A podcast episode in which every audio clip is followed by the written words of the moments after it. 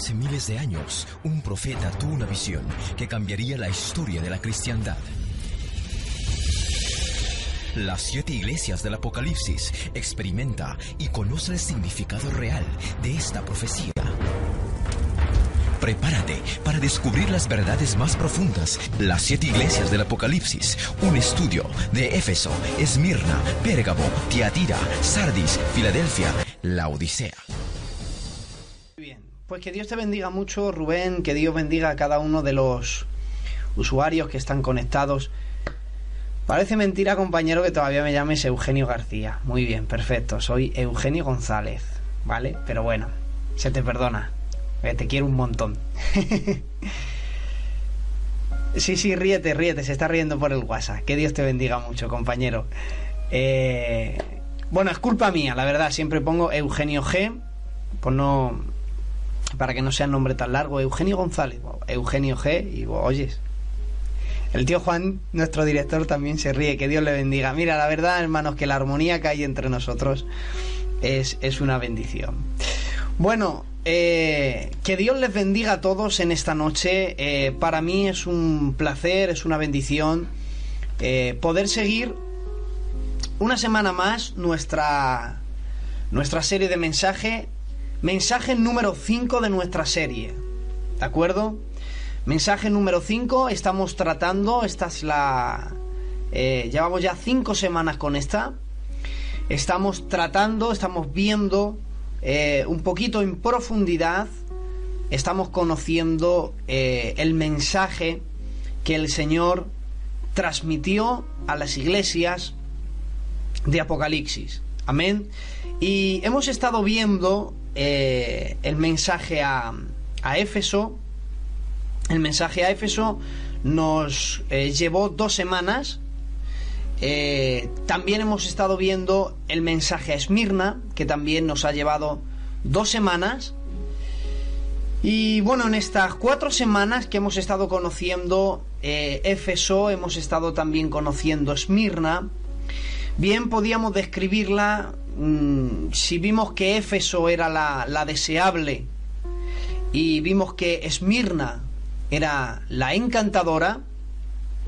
Si tuviéramos que definir o identificar a Pérgamo, que es eh, el mensaje que hoy vamos a desarrollar, eh, seguramente, muy muy seguro que el mensaje a Pérgamo nos va a llevar más de, nos llevará el mensaje de hoy y posiblemente otros dos más, ¿vale? Para ir conociendo esta iglesia con profundidad y bueno, como tenemos todo el tiempo del mundo y también todas las ganas del mundo y toda la ilusión, eh, lo hacemos encantado para transmitir la palabra del Señor y ser de bendición a toda esta gran familia de Conquistando Corazones. Si tuviéramos que identificar a, a Pérgamo con, con, dos palabras, o si tuviera que identificar a Pérgamo con dos palabras, sin duda, mis queridos hermanos, la identificaría como la ilustre. La ilustre Pérgamo. Pérgamo era eh, una ciudad muy distinta a las dos ciudades anteriores eh, de las cuales hemos conocido, ¿verdad? Aunque eh, Pérgamo estaba situada a 88 kilómetros de Esmirna, la diferencia entre unas y otras, bueno, pues vamos a ir conociendo eh, esta ciudad, la historia un poco, vamos a ver algunas cosas relacionadas con, con, Pérgamo para entender mejor, porque eso es lo que estamos haciendo, sobre todo en el primer mensaje, conocemos eh, la ciudad, el trasfondo histórico, también conocemos algunas cositas, para luego después entender eh, mejor el mensaje que el Señor transmitió a esta iglesia. Por ejemplo, hermanos, un historiador llamado Plinio el Viejo, llamaba a Pérgamo, la llamaba la ciudad más famosa del el Asia Menor. Eh, ¿El por qué era una ciudad famosa Pérgamo? Bueno, porque según la historia, Lisímaco, Lisímaco fue uno de los cuatro generales de, de Alejandro Magno. Tras la muerte de Alejandro Magno, eh, cuatro, eh, su reino fue repartido en cuatro. Uno de esos cuatro generales eh, fue Lisímaco. Cuando estudiamos profecía bíblica, y cuando estudiamos Daniel, esto lo vimos en una serie que ya ministremos, que nos llevó cuatro semanas, la visión de Daniel, ¿verdad? En el capítulo 7 de Daniel estuvimos tratando la visión de las cuatro bestias y eh, en la tercera bestia, que es un leopardo con alas y también con cuatro cabezas, podemos ver que Dios le mostró en profecía a Daniel, le mostró el imperio de Grecia, le mostró el, gobierno de Alejandro Magno y también le mostró que tras la muerte de Alejandro Magno su reino se dividiría en cuatro. Y la historia testifica que la Biblia siempre tuvo la razón y tras la muerte de Alejandro Magno su reino es dividido en cuatro y una de esas cuatro divisiones cayó sobre eh, Lisímaco. Lisímaco era uno de los cuatro generales de Alejandro Magno. Eh, lo que hizo Lisímaco fue que trasladó su fortuna de oro, la trasladó toda a Pérgamo. Se calcula, según los historiadores, que la fortuna eh, eh, superaba los 9.000 talentos de oro. Eso era la, fortuna a la cual este emperador tenía. Dicen que superaba los 9.000 talentos de oro. En tiempos de Apocalipsis, Pérgamo llevaba ya eh, bajo su historia o tras su espalda 300 años de capital. Y durante 400 años se mantuvo como una de las capitales más, o siendo una capital, y sobre todo una de las más importantes conocidas. El lugar donde Pérgamo estaba asentada eh, era un lugar impresionante. Estaba en lo alto de una colina rocosa a 300 metros sobre la altitud del mar. Imagínate eh, aquellos viajeros, incluso los que navegaban en el mar Mediterráneo al frente, veían en lo alto de una rocosa 300 metros sobre la altitud del mar una ciudad edificada. Allí, en, en aquella altura, estaba Pérgamo. Desde Pérgamo, hermanos, se tenían unas vistas impresionantes ya que eh, se divisaba todo el mar Mediterráneo. Increíble las vistas, hermanos, que había desde cualquier posición de Pérgamo. Es cierto, hermanos, que el comercio en Pérgamo no, eh, el comercio económico no era comparable con, con, Éfeso ni tampoco con Esmirna. Hemos visto que en Esmirna había incluso una calle de oro, todas las calles pavimentadas, en Efesio se vendían, eh, se traficaba, el dinero era impresionante. Eh, comparar eh, a Pérgamo en el tema económico comercial, pues eh, no se podía comparar, ya que en el tema económico comercial no era, no era un lugar estratégico donde se podía comerciar, pero sin embargo, cuando hablábamos de cultura, entonces Pérgamo tenía que sobresalir. ¿Por qué? Porque en Pérgamo había una biblioteca donde eh, albergaban 200.000 pergaminos. Entonces, cuando, cuando hablamos de que había una ciudad donde se albergaba 200.000 pergaminos, la única ciudad eh, en aquel tiempo que podía compararse a Pérgamo, eh, algunos lo comparaban, otras incluso eh, decían, si no le supera, están a la igual. Otros decían, no, no, supera la otra ciudad. La otra ciudad con la cual competía en cultura y en literatura era nada más y nada menos que Alejandría. En Alejandría, hermanos, eh, albergó eh, eh, una, una de las mayores bibliotecas o la mayor biblioteca historia, histórica de todos los tiempos, cuna de filósofos, cuna de pensadores, donde también eh, estudió allí eh, Apolos, dice que era judío, pero natural de Alejandría. Era eh, el lugar donde iban a estudiar y salían gente, era como el Harvard de, este tiempo, donde iban estudiosos y de ahí salían con una carrera impresionante, hermanos. Pues la única que competía culturalmente, hablando en términos de, de literatura, era Pérgamo, era la única que comparaba que se podía comparar con Alejandría. De hecho, eh, los de Alejandría, los eruditos, prohibían el negocio eh, de literatura entre una ciudad y otra. ¿Por qué? Porque había una guerra, una guerra eh, de literatura, una guerra por, por el conocimiento, de modo que en Pérgamo, escuchen, y aquí es lo interesante, Pérgamo competía con Alejandría porque en Alejandría existían la escritura en papiros. Ahí era donde era su forma de escritura. ¿Qué era un papiro? Un papiro eh, se, se, podía hacer extrayendo unos juncos que crecían cerca o crecían en la orilla del mar de un, de un río muy importante, el más importante de todo Egipto, que es el río Nilo.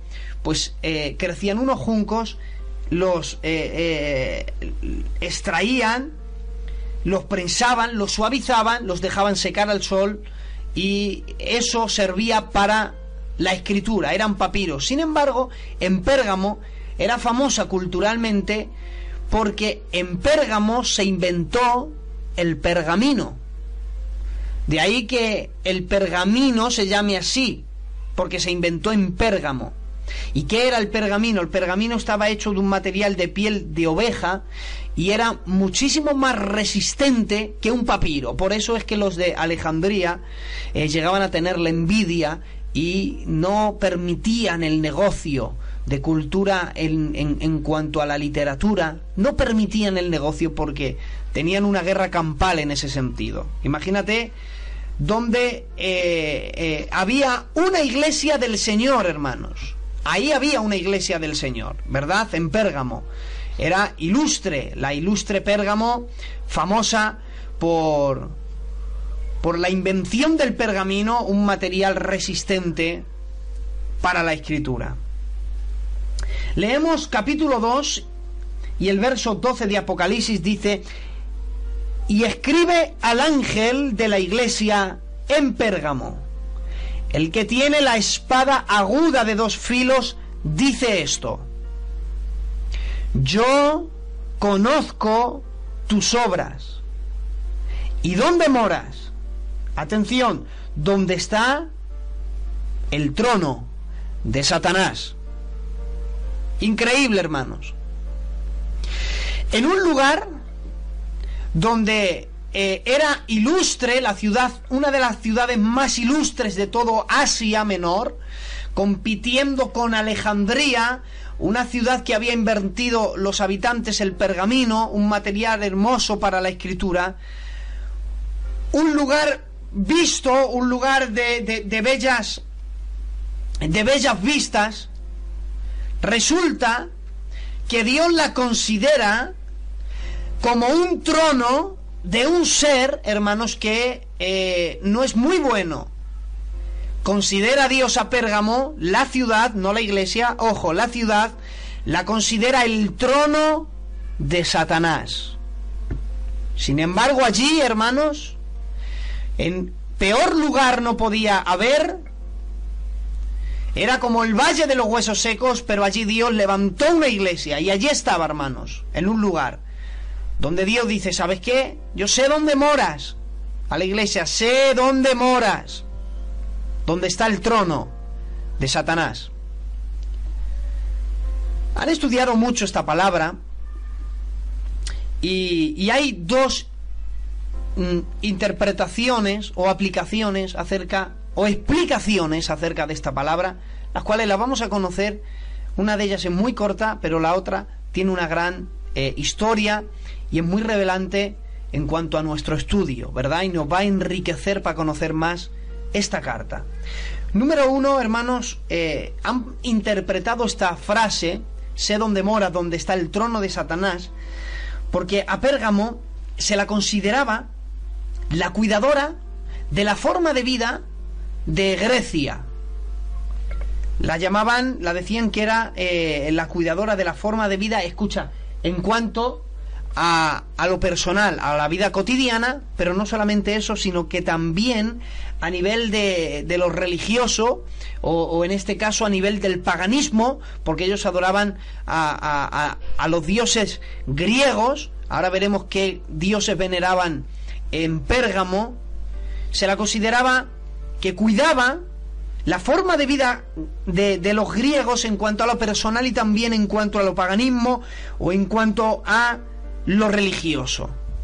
Eh, Pérgamo, que era muy importante, ellos decían, cuidan la vida de, de, de los griegos, porque resulta que sus habitantes habían ganado una batalla muy importante contra los galos. Los galos, hermanos, eran, eh, se les consideraban salvajes.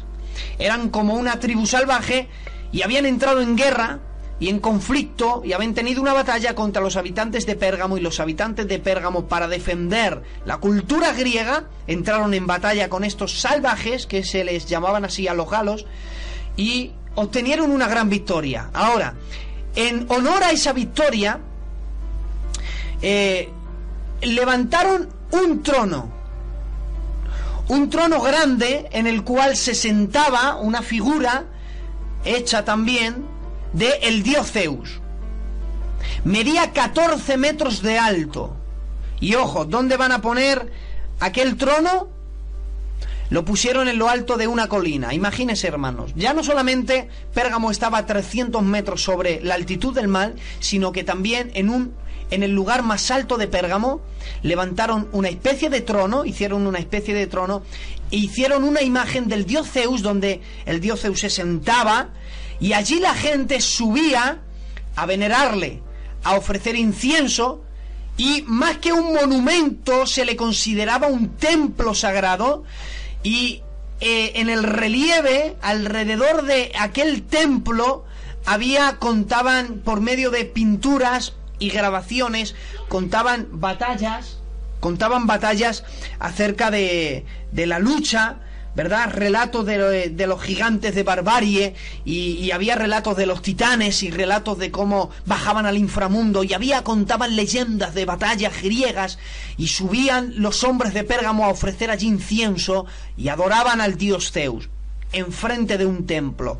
Y se le ha dicho que posiblemente se la llame así por eso. Pero hay una segunda interpretación y es que resulta que en Pérgamo se, no solamente se adoraba al dios Zeus, eh, no solamente también se veneraba a la diosa Atenea, sino que el dios principal que adoraban en, Pérgamo los habitantes era el dios Asclepio.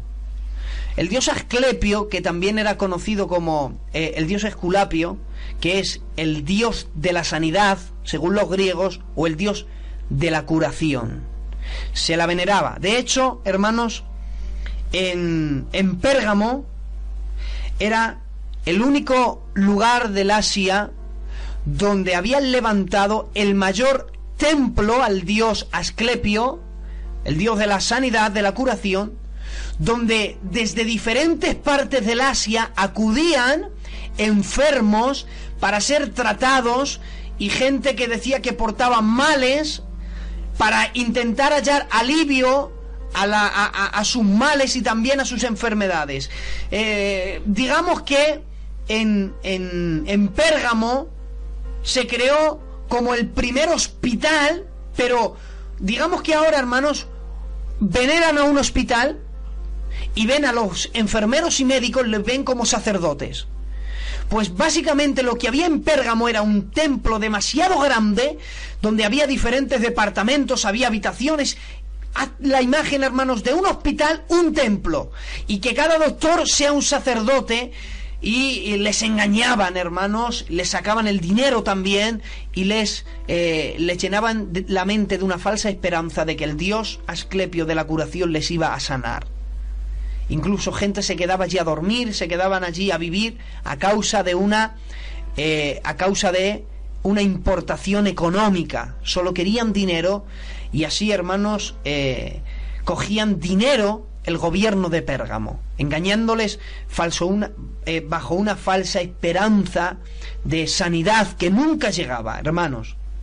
¿Saben cuál es el, el símbolo para identificar al Dios de la curación o al dios, de al dios Asclepio una serpiente, a veces enrollada en una copa. No sé si les eh, recuerda algo. Ese es el símbolo de eh, farmacéutico. Las farmacias tienen el símbolo de una serpiente eh, básicamente, hermanos, la idea llega de aquí, del Dios de la curación de los griegos. Ojo, no me malinterpreten que en ningún momento estoy diciendo que las farmacias sean un lugar eh, malo. No, no, no. Estamos hablando, eh, estamos conociendo la historia y también el trasfondo histórico acerca del emblema que recuerda al Dios de la curación, ¿verdad? Pérgamo se la consideraba el trono de Satanás porque era la única ciudad del Asia Menor que no solamente adoraba a dioses paganos, sino que adoraban a un hombre. Era la única que rindió adoración a César, a Augusto César. Todos los años, una vez al año, tenían que acudir a un lugar, a un templo específico, donde ofrecían incienso y en señal de adoración a Augusto César y una vez al año tenían que levantar su mano, igual que hacían eh, los... Igual que hacían en la época de Hitler, igual, era, un, era básicamente el, el mismo símbolo, levantaban la mano y lo que decían era Kyrius César, César es el Señor. Le reconocían como el Señor, le veneraban como un Dios. Resulta que quien presidía aquel templo, cuando no, no estaba Augusto César, que iba una vez al año a que le adorasen, había un procónsul que dirigía todo aquel templo. El procónsul llevaba una espada, ojo que miren, la espada la llamaban Ius Gladi.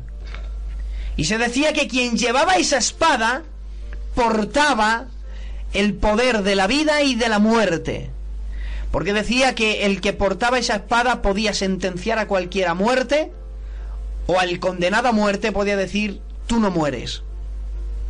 Y era quien presidía aquel templo. Escuchen, ahora entendemos, y aquí entramos en mensaje, ahora entendemos el por qué Dios empieza el mensaje a Pérgamo con estas palabras. Capítulo 2 y verso 12 del libro de Apocalipsis. Escribe al ángel de la iglesia en Pérgamo, el que tiene la espada aguda de dos filos, dice esto. Por eso es que Dios se presenta como el único que tiene la espada aguda de dos filos. Hebreos capítulo 4 y el verso 12, que me viene ahora a la mente, era un texto que no tenía aquí anotado. Dice Hebreos capítulo 4, voy a, a buscarlo. Hebreos capítulo 4 y verso 12. Dice, porque la palabra de Dios es viva y eficaz, más cortante que toda espada de dos filos. Y penetra hasta partir el alma y el espíritu, las coyunturas y los tuétanos, y discierne los pensamientos y las intenciones del corazón. Lo que Dios le estaba diciendo a la iglesia de Pérgamo era no temas, no tengas miedo, no tengas temor, de que alguien que va andando y que cree tener autoridad sobre eh, eh, la vida de los hombres, no tengáis miedo que aunque haya alguien que crea que por su poder la gente vive o muere, le dice Dios, tranquilo, leer en la iglesia, que el único que tiene poder sobre la vida y sobre la muerte soy yo porque soy el único que porta la espada de dos filos. Le estaba diciendo, soy el único que por mi palabra subsisten todas las cosas. Soy el único a quien se le puede atribuir esto, el que tiene el poder sobre la vida y sobre la muerte. Le está diciendo Dios, yo tengo control de todas las cosas. Le estaba diciendo, la vida de mi iglesia no la tiene... Eh, en las manos y en el poder, no descansa en el poder de un procónsul que gobierna la ciudad, una ciudad satánica donde veneran a un dios falso que promete sanidades que nunca cumplen, que adoran a una diosa, que adoran a la diosa Atenea, que adoran al dios Zeus, dios de los mortales en la tierra. Le dice, por encima de todos los dioses que ellos veneran griegos, por encima del hombre a cual adoran, yo soy el único que tiene el poder de la vida y de la muerte. Por eso no tengas temor. Lo que Dios le estaba diciendo a la iglesia de Pérgamo era esta. Aunque estás morando en un lugar satánico, aunque hay alguien que dice que tiene el poder de la vida y de la muerte, Jehová tiene la última palabra.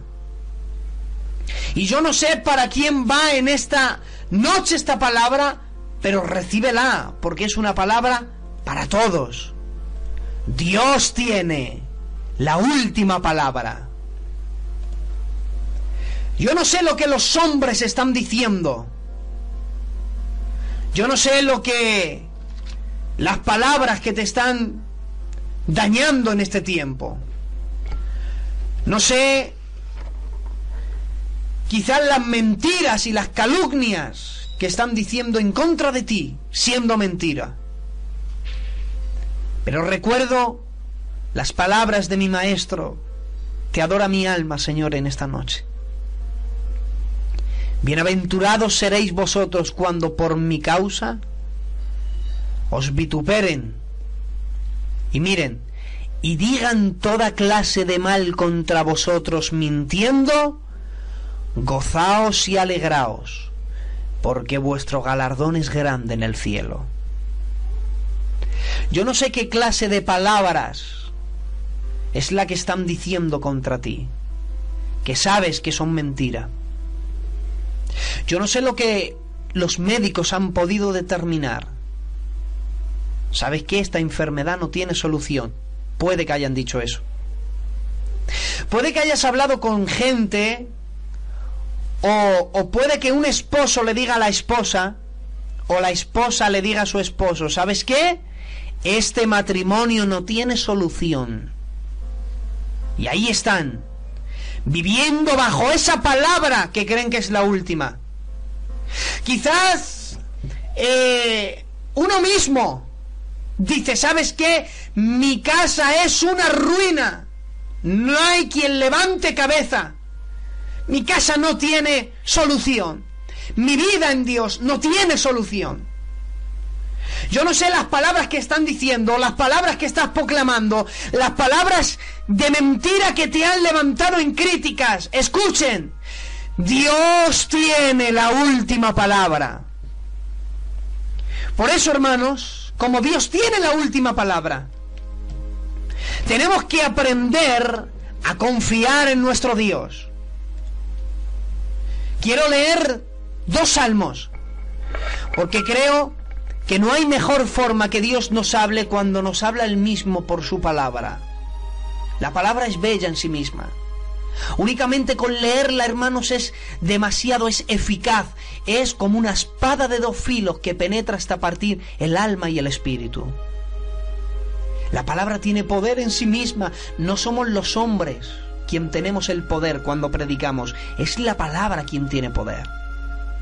No somos los hombres ni la capacidad que podemos tener, ni tampoco la elocuencia que podemos ofrecer. En sí la palabra tiene poder. Todo es sustentado por su palabra. Dice Juan capítulo 1, en el principio era el verbo y el verbo era con Dios y este era Dios.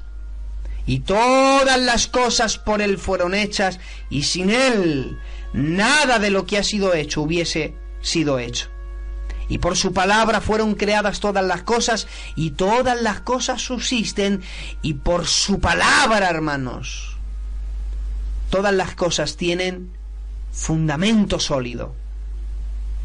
Decía David, el hombre que aprendió a confiar en Dios, porque sabía que Dios tenía la última palabra, él escribe en el Salmo 3 y dice, oh Jehová, cuánto se han multiplicado mis adversarios. Muchos son los que se levantan contra mí. Muchos son los que dicen de mí, no hay para él salvación en Dios. Yo no sé si alguien se ha levantado y te ha dicho, Pero si ya no tienes solución, para ti no hay solución. Todo se ha terminado. ¿Para qué? No hay salvación para ti. Pero como David sabía que Dios tenía la última palabra, él seguía su oración diciendo, mas tú, Jehová, eres escudo alrededor de mí, mi gloria y el que levanta mi cabeza. Con mi voz clamé a Jehová, y él me respondió desde su santo monte. Yo me acosté y dormí y desperté. Atención, ¿por qué? Porque Jehová me sustentaba. Querido oyente, familia de Conquistando Corazones, a ti no te sustentan los hombres. La iglesia no es sustentada por los pastores. No son los pastores quienes sustentamos las iglesias. No somos los hombres quienes sustentamos. No eres tú quien sustenta tu vida, ni tampoco tu hogar. Es Jehová quien lo sostiene, por eso no se cae. Si Jehová me sustenta, dice David, yo andaré y cabalgaré sobre las alturas.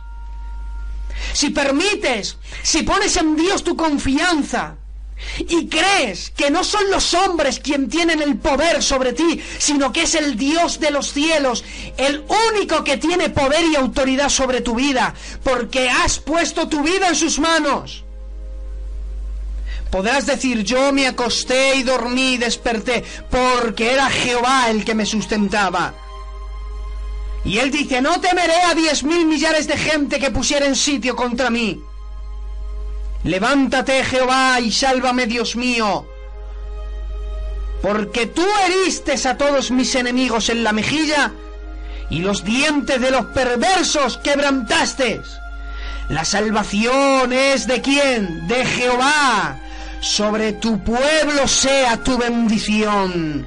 La salvación es de Jehová. Escuchen, la vida de la iglesia la sostiene Dios. Tenemos que aprender a confiar en Dios. No podemos vivir una vida con temores, con miedos. No puedes vivir una vida con dudas. Dios estará conmigo, no estará conmigo. Tienes que creer, tienes que hacerle frente al enemigo y decirle, ¿sabes qué? Dios es el único que tiene poder y autoridad en mi hogar. El diablo no tiene poder y autoridad en mi hogar. El diablo no toma decisiones. Yo no soy lo que el diablo está diciendo de mí. Yo no soy lo que los hombres dicen, yo soy lo que Dios dice porque Dios tiene la última palabra. Y a mí no son los hombres quien me sostiene, es Dios el que me sostiene. Porque Él es el único que tiene la espada aguda de dos filos. Él es el único que tiene poder y autoridad sobre mi vida, sobre mi economía, sobre mi matrimonio, sobre la vida de mis hijos. Todo lo que tengo se lo entrego a Él y en sus manos estará seguro. Por eso decía David, hubiese yo desmayado si no creyese que veré la bondad de Jehová en la tierra de los vivientes. Eso era confianza en Dios. Él decía, ¿sabes qué? Si hubiera sido por los hombres, ay, hubiera yo ya desmayado. David estaba diciendo, si fuera por los hombres, hacía mucho tiempo que había dejado todo. Si esto se trata de hombres, había mucho tiempo, hacía mucho tiempo que yo me hubiera decepcionado. Hazte esa pregunta, hermanos. Si, si esto se tratase de la aprobación de hombres, si la vida cristiana se tratase de que los hombres son quien tienen el control de todo, si se tratase de hombres, ¿dónde quedaría el rey de reyes? ¿Sabes cómo empieza el mensaje a las iglesias? Antes, con la visión del Hijo del Hombre. Y cuando Juan le ve, ¿le ve dónde? ¿En medio de qué? En medio de siete candeleros de oro. ¿Y qué tiene en su mano? Siete estrellas. ¿Sabes qué estaban representando? Los siete candeleros, las iglesias, las siete iglesias a las cuales las iba a hablar. ¿Sabes qué son las siete estrellas? Los siete ángeles que estaban en las iglesias. Dios le estaba diciendo a Juan, escúchame bien. Habrá ángeles en las iglesias, habrá hombres pastoreándolas, pero yo estoy en medio de ellas. ¿De cuánta? Estoy en medio de las siete. Y no hay pastor que mande en mi iglesia, porque dice, tengo a las estrellas en mi mano. Dios tiene a los ministros en la mano. Y si somos algo, si nos consideramos estrellas es porque estamos en su mano, pero si nos salimos de su mano, nos convertimos en estrellas fugaces. Brillamos un poco en el firmamento, pero caemos en el vacío y en el olvido, y el brillor y el fulgor que habíamos creado en el firmamento desaparece. Si te alejas de Dios, viene tu ruina. Si dejas de confiar en Dios y empiezas a confiar en el hombre, dice la Biblia, maldito el varón que confía en el hombre, pero bendito el varón que confía en Jehová.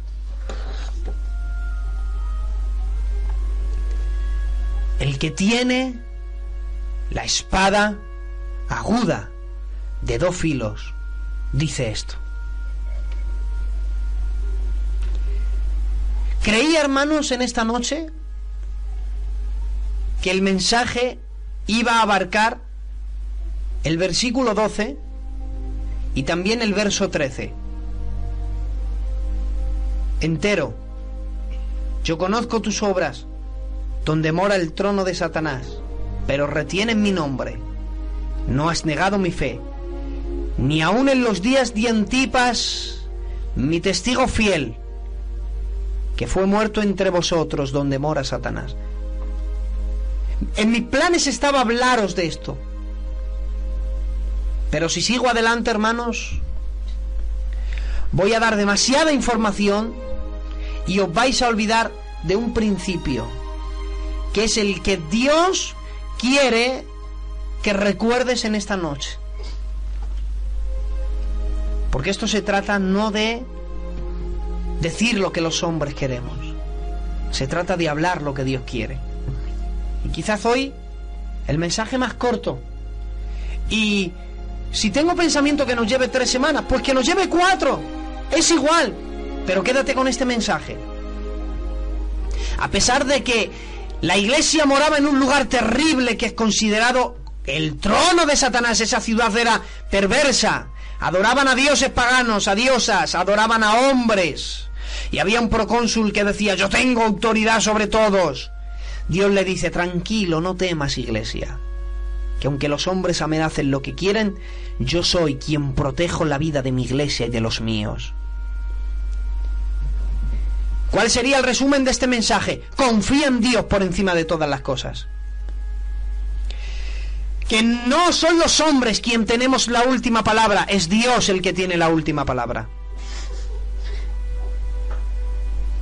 que no es los médicos quien determinan la última palabra sobre una enfermedad, es Dios el que determina, Dios tiene la última palabra. No es tu esposo quien tiene la última palabra y dice, este matrimonio no tiene solución. No, Dios tiene la última palabra. No es la esposa que dice, ¿sabes qué? Ya es una ruina mi matrimonio, no tiene... No, no, la mujer tampoco. Dios tiene la última palabra. No son los hombres quien dicen, para ti no hay salvación, ya no hay quien te cambie. Abandona todo. No son los hombres. Dios tiene la última palabra. Yo no sé por qué recalco tanto esta palabra, pero quédate con ella. Confía en Dios, porque Dios tiene la última palabra. Que Dios os bendiga a todos, familia de Conquistando Corazones. Aunque nos lleve más tiempo, pero vamos a ir conociendo a las iglesias que habitaban Asia, a las iglesias a las cuales Dios se dirige. Y hoy, en esta quinta semana, hemos conocido la iglesia de Dios en Pérgamo. Os espero la semana que viene. Os esperamos nuestro hermano Andrés, salmista y adorador, y este servidor para seguir conociendo el mensaje a las iglesias en el Asia Menor. Que Dios les bendiga familia de Conquistando Corazones. De verdad que cada semana estoy más contento y más agradecido que el Señor me permita ministrarles esta palabra. Bendiciones para todos y un fuerte abrazo. Y sin escarnio te domina. Hay palabras que te marcan los momentos de tu vida. Pero hay una palabra que es la que te da la vida. Su palabra llena de alegría. Su palabra es un inmenso, su palabra te reanima, su palabra es como espada que cuida.